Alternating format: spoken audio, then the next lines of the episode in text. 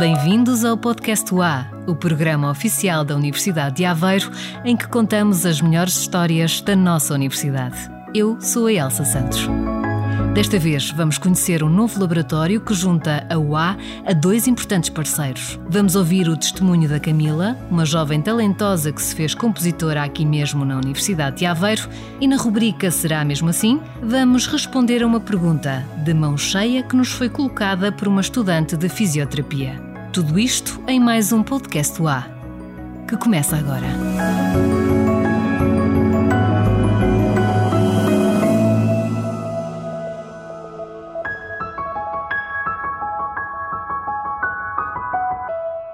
Vamos a isso.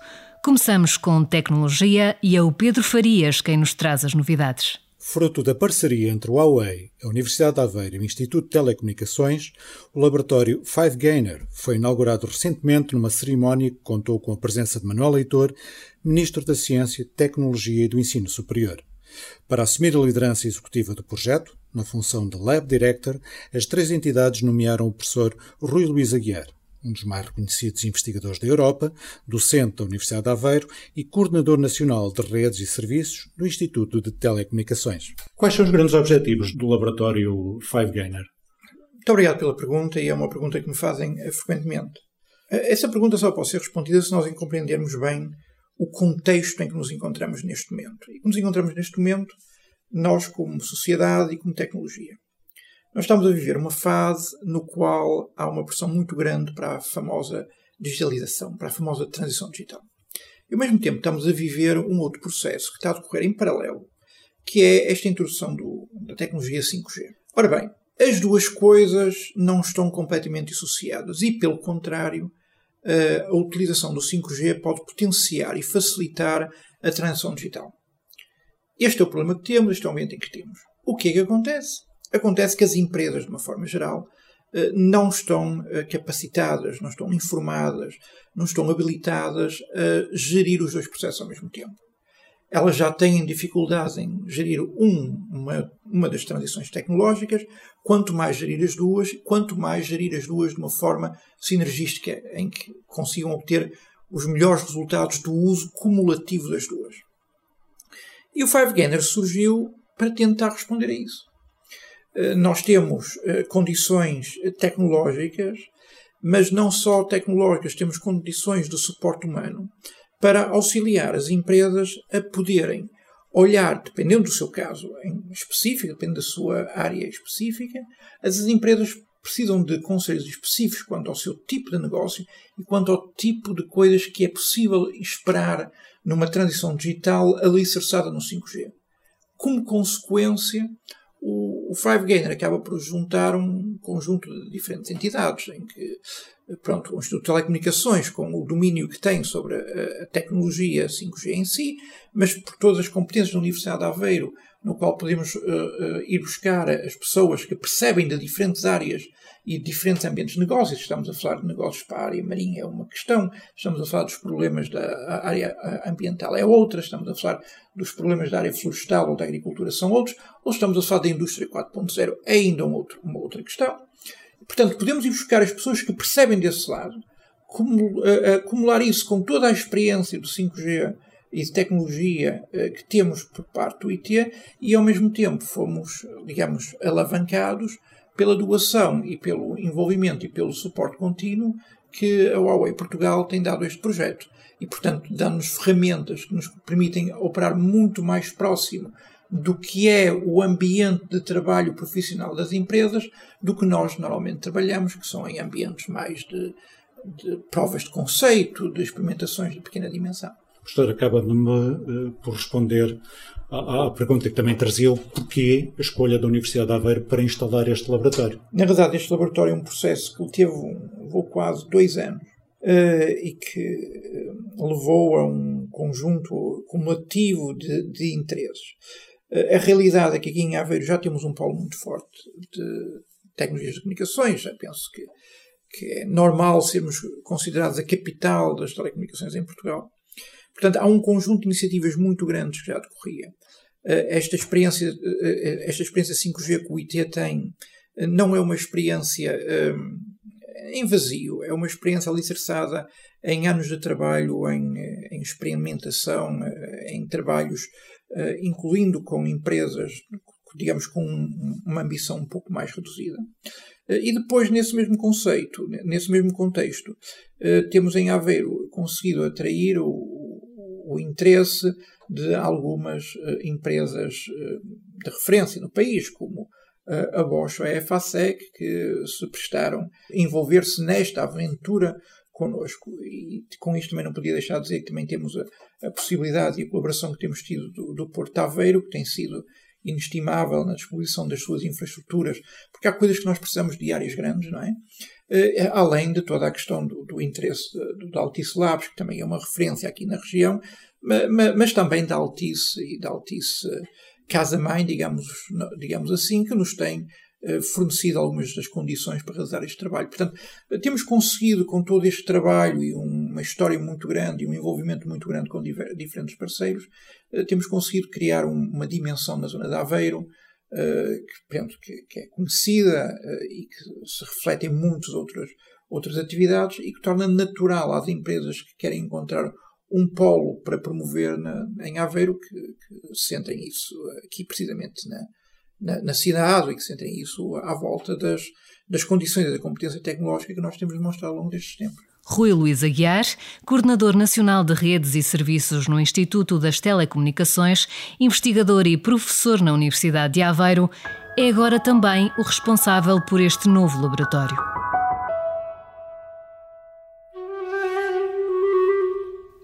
Agora passamos o microfone à Camila Menino, aluna da licenciatura em Música aqui na Universidade de Aveiro, que com apenas 20 anos já sabe exatamente o que quer fazer na vida.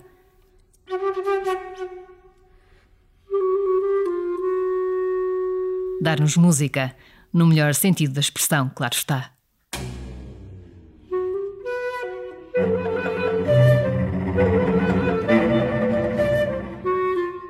Chamo-me Camila Menino, nasci no Porto, mas costumo dizer que sou de Trás-os-Montes. Tenho 20 anos, sou trompetista compositora e estou neste momento a acabar a licenciatura na Universidade de Aveiro. Ser trompetista compositora significa que há mais portas abertas. Isto é, uh, geralmente há muita ideia que o compositor uh, se limita a compor, e quando eu comecei nesta área mais criativa, sempre foi a ideia não parar de tocar, porque na verdade eu adoro tocar. Acho que é super, super essencial que um compositor, um professor de função musical, um, seja o que for, que saiba tocar e que tenha uma, uma prática regular do instrumento. Porque há muitas coisas que, que tenho noção a compor porque toco. E é muito mais fácil, mesmo uh, quando estou a compor para outros instrumentos, é muito mais fácil saber o que é que eles fazem se estiver regularmente com eles a tocar. Os meus pais foram músicos uh, e o meu avô também, na, na banda de Carviçais, em Torre de Moncorvo.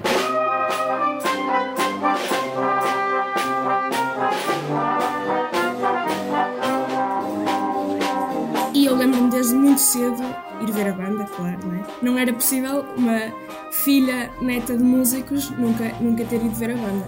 E ia muitas vezes com o meu pai, com o meu avô, e aquilo sempre, sempre me mexeu assim um bocadinho, não sei muito bem como, mas lembro-me de, de, ficar muito entusiasmada quando, quando ouvia a banda, uh, exceto na, na Páscoa, porque as procissões da Páscoa são tenebrosas. Está sempre um tempo horrível uh, sombrio, assustador. Eu lembro-me de fugir, mesmo que a banda tocasse, eu fugia.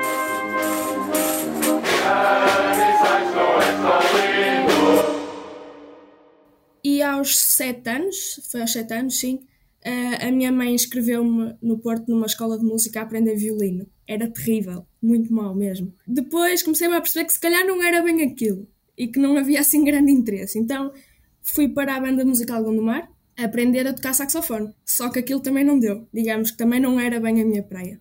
Depois, no quinto ano, quando comecei a escola, a minha escola fazia ensino articulado com a Academia de Música de Costa Cabral. E eles deram-nos a opção de fazer, tipo um dia em que experimentávamos os instrumentos todos.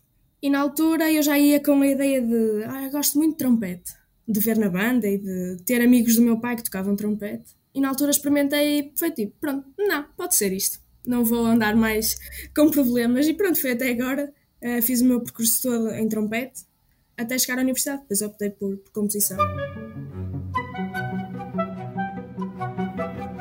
Quando acabei o quinto grau, que é o nono ano, fui para Espinho, para a Escola Profissional de Música de Espinho, para fazer o secundário.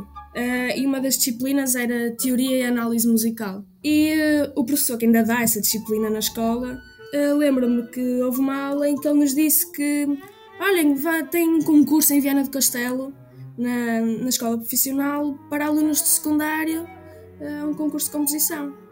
E eu, olha, se calhar. Na altura, ao meu lado estava sentada uma uma colega minha que toca clarinete. Eu, olha, por acaso achas que me vais aturar um bocadinho para eu escrever uma peça para clarinete? Foi assim uma coisa muito, muito estranha ao início, porque uh, eu não sabia muito bem o que, é estava a fazer, na verdade. Acho que ninguém sabe pela primeira vez. E submeti a peça a concurso. Passado pai, dois meses, recebo a notícia que ganhei o primeiro prémio. E aquilo foi muito estranho. Foi um, um misto de eu não sei bem o que fiz, mas parece que foi fixe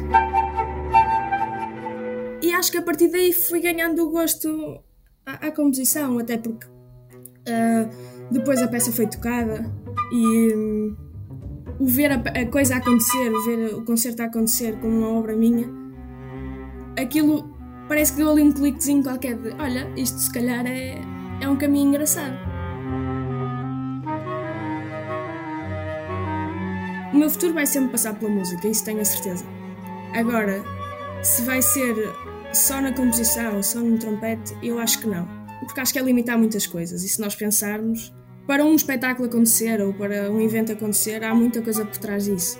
E parte de mim gosta imenso disso. Uh, que é, eu lembro-me de ir muito novinha com o meu pai ao Rock in Rio e aquilo era tudo incrível, era tudo fascinante. Nem era bem a música que me cativava, era mais o pensar como é que alguém conseguiu que, isso, que isto acontecesse como é que uma equipa de pessoas conseguiram fazer isto acontecer.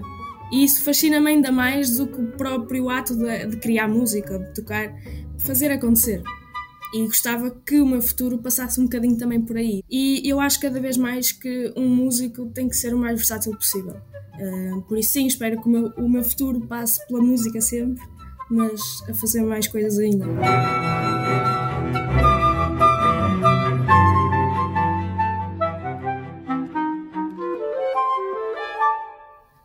Quiseres ir acompanhando o meu trabalho, uh, normalmente eu costumo deixar alguns vídeos, alguns apontamentos do que vou fazendo no meu Instagram com o tag Camila S Menino.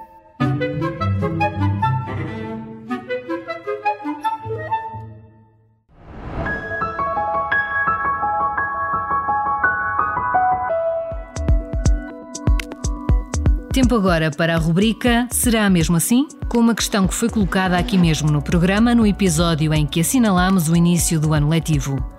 A Andreia tem 19 anos, é aluna do primeiro ano de fisioterapia e lançou-nos esta questão: Porquê é que temos 5 dedos na mão, nas mãos?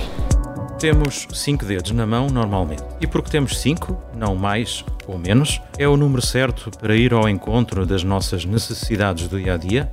Será mesmo assim? Responde Luís Sancho, professor da Escola Superior de Saúde da Universidade de Aveiro. Nós somos realmente pentadáctilos, o nome técnico para cinco dedos, e por razões evolutivas. Algures, há 350 milhões de anos, mais dia menos dia, houve uma tendência de redução de 6, 7 e 8 dígitos, que era o habitual, para os 5 que a grande maioria dos animais terrestres hoje tem. Alguns, como os cavalos, foram mais longe e só têm um. As vacas, por exemplo, têm dois. Mas curiosamente, todos eles, no útero, embriologicamente, começam com os cinco e vão perdendo-os gradualmente. Nos pandas e em algumas espécies de toupeiras vemos uma modificação um pouco diferente. Vemos mudanças nos ossos do carpo, aquilo do nosso punho, que são usadas por estes animais quase como se fossem um sexto dedo. Na prática não é, mas eles funcionam como se fosse. Pensa-se que a evolução para a pentadactilia se deveu à evolução das estruturas que compõem o nosso pulso, os ossos do carpo, e que se tornaram mais sofisticadas tanto a nível ósseo como a nível articular, o que se traduziu em grandes vantagens em termos de movimento. Há pessoas que têm uma anomalia genética, a polidactilia, que têm mais do que 5 dedos. Uma anomalia ainda que relativamente frequente, uma em cada 500 pessoas muito mais frequente nos homens do que nas mulheres e com uma grande curiosidade.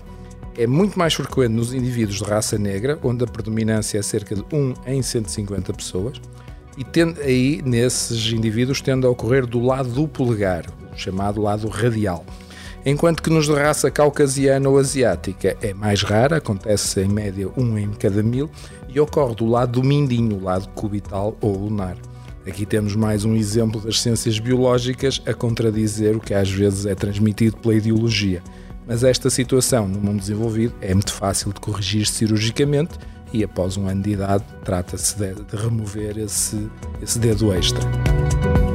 O João Afonso Correia registrou a resposta de Luís Sancho, professor da Escola Superior de Saúde da Universidade de Aveiro, à pergunta da Andreia, aluna do primeiro ano de Fisioterapia. E já sabes, tal como a Andreia, também tu podes enviar-nos por escrito ou áudio uma pergunta para a qual não encontras resposta.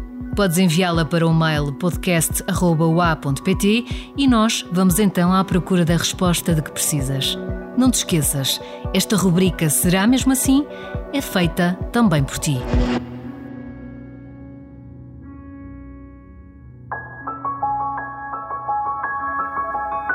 Outra parte deste programa que também podes ser tu a fazer é esta.